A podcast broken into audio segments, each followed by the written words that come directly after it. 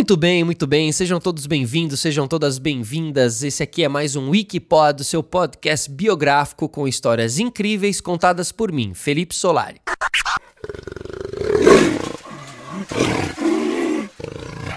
E aí, pessoal, quem nunca escutou esse som, hein?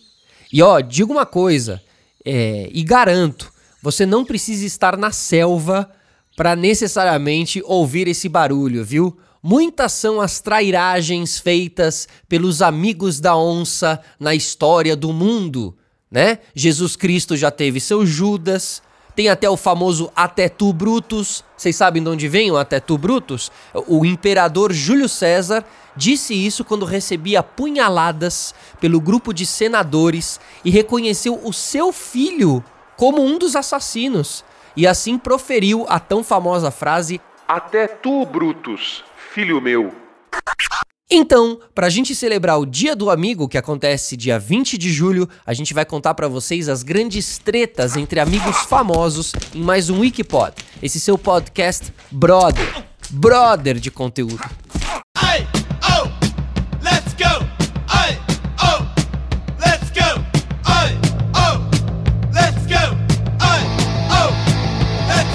Let's Go Ramones, a lendária banda de punk rock, tem uma história boa de brigas entre, inclusive entre os dois amigos que fundaram a banda, até o ponto deles nem se falarem mais.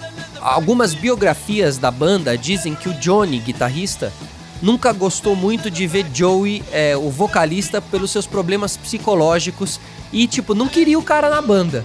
A mais recente biografia, né, delas, escrita pelo irmão do vocalista, o Mickey Leif, relata que Johnny ficou muito bravo por Joey ter negado uma turnê de um milhão de dólares devido ao câncer, doença que o matou aos 49 anos.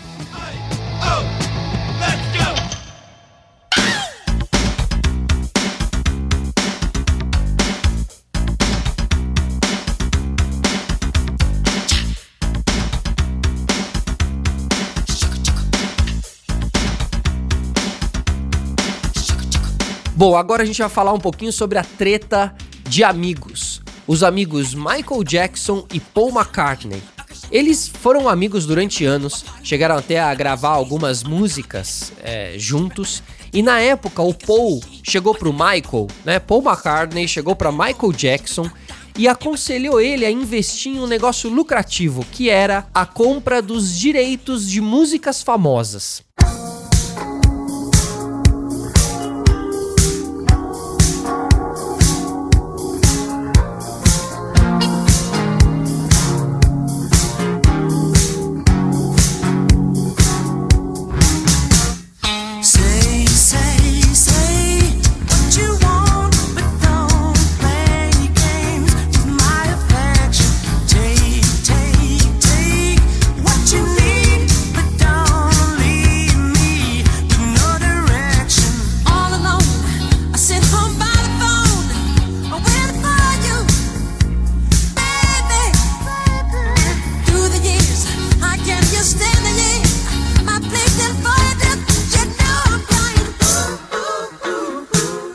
1985, o amigo da onça Michael Jackson ouviu tão bem o querido Paul McCartney que foi lá e realmente investiu comprando músicas e comprando ali a, os direitos das músicas famosas.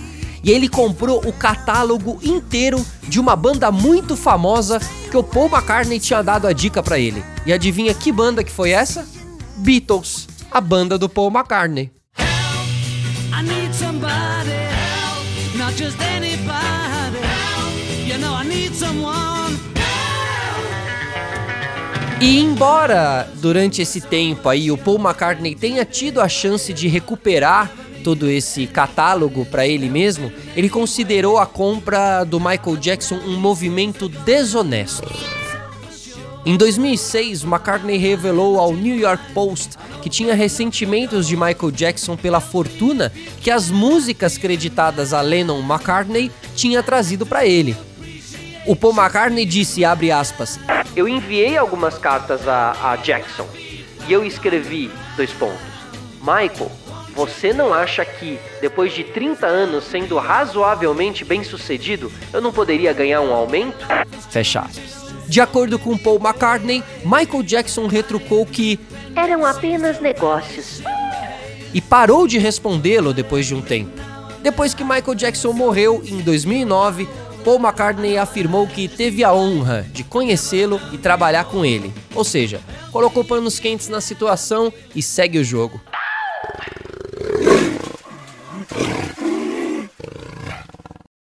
Agora, cá entre nós, treta punk mesmo é aquela que acontece dentro da mesma família, né? Da, aquela coisa de jogar chinelo no irmão, né? É, o que será que a família Gallagher, por exemplo, achou da briga desses dois irmãos? Uma briga eterna. Noel e Liam Gallagher. Lá em 1994, depois de um caótico show do Oasis, o Liam discutiu com seu irmão Noel e atirou um pandeiro na cabeça dele. Desde então, eles estão rompidos.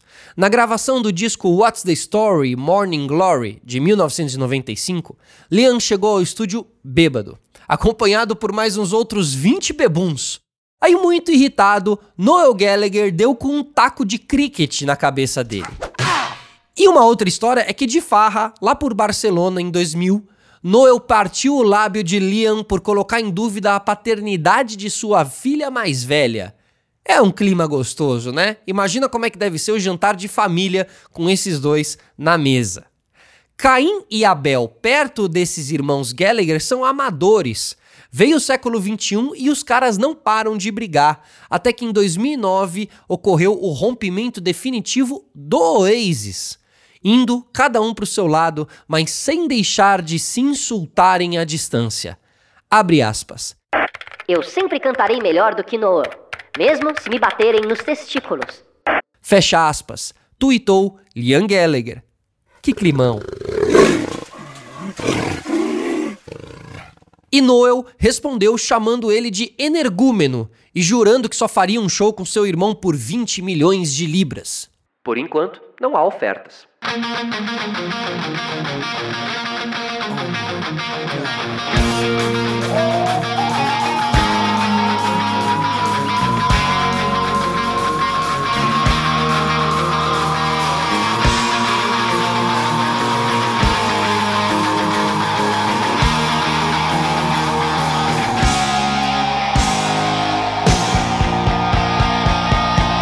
Pois é, pessoal, é preciso estar de olhos abertos com os amigos e amigas, viu? Principalmente se você for aí montar uma banda de rock, tá? É, cuidado para não seguir o exemplo da galera do Guns N' Roses, certo?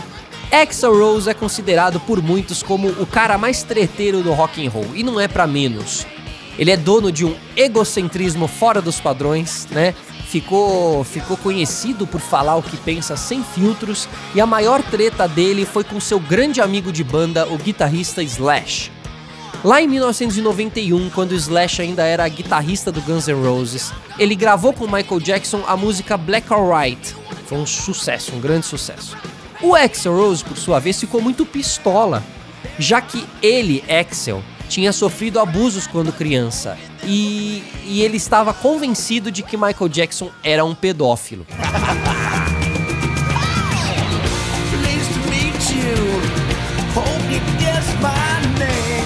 Portanto, o Axel, pistola de tudo, pistola da vida, resolveu se vingar com Slash. E quando gravou a versão de Sympathy for the Devil dos Rolling Stones, o Axel trocou a guitarra do Slash pela de Paul Hugh, mas o Slash só abandonou o grupo lá em 1996, quando o Axel comprou os direitos do nome Guns N' Roses. Desde então, eles deixaram de se falar, despejaram nas entrevistas o que o Slash chamou de um ódio visceral. E em 2009, um jornalista chegou pro Axel Rose e perguntou se ele voltaria a tocar com Slash, e a resposta foi bem contundente, né, digamos assim. Ele disse: "Não, não nessa vida.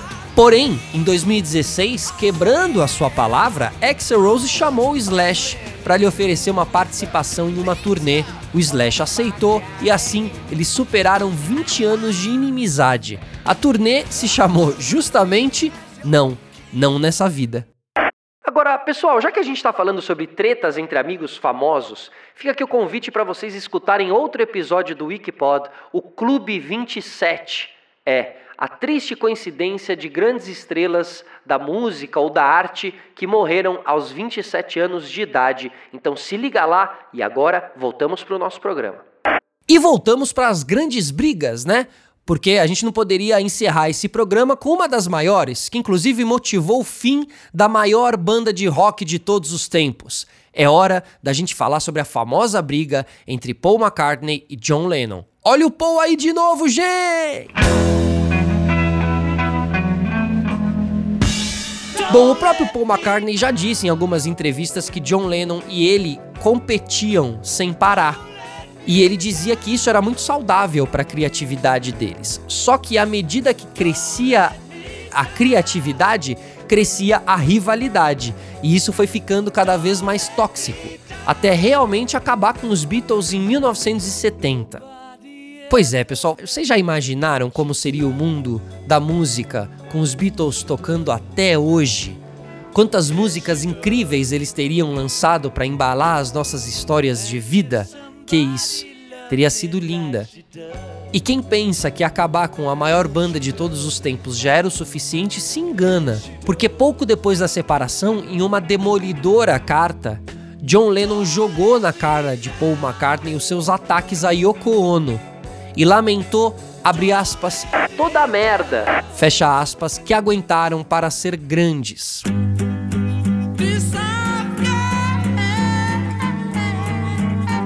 No seu segundo disco solo, Ram, de 1971, Paul McCartney dedicou a Joko e Yoko canções como Too Many People, que dizia, abre aspas, muita gente falando, não deixe que te digam o que você deve ser.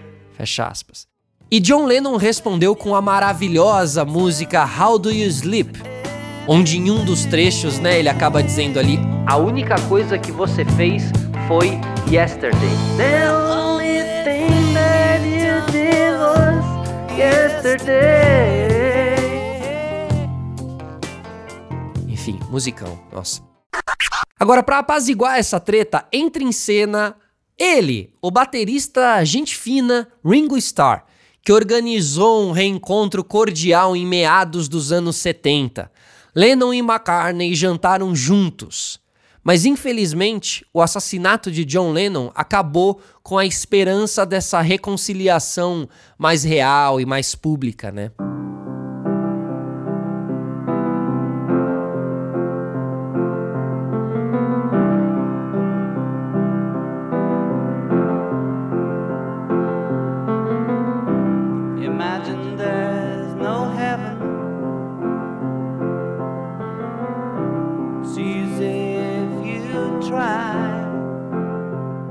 Como disse o próprio Paul McCartney, é, ele disse que John Lennon morreu sendo uma lenda, mas eu vou morrer de velhice.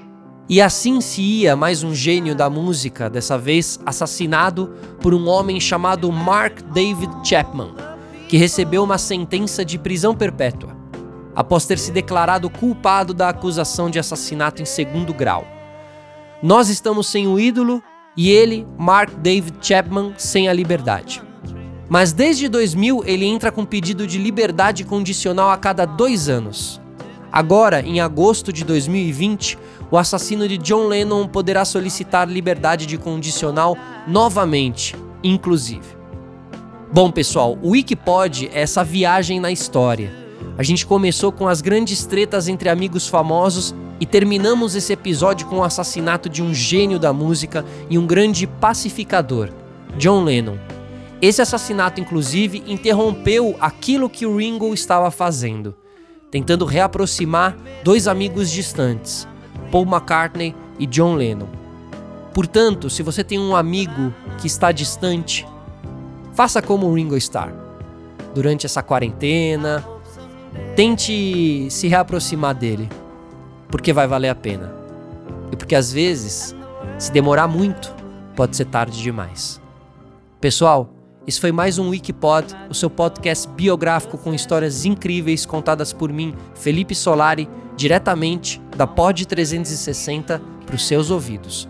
Um grande beijo, um grande abraço, até a próxima. Tchau.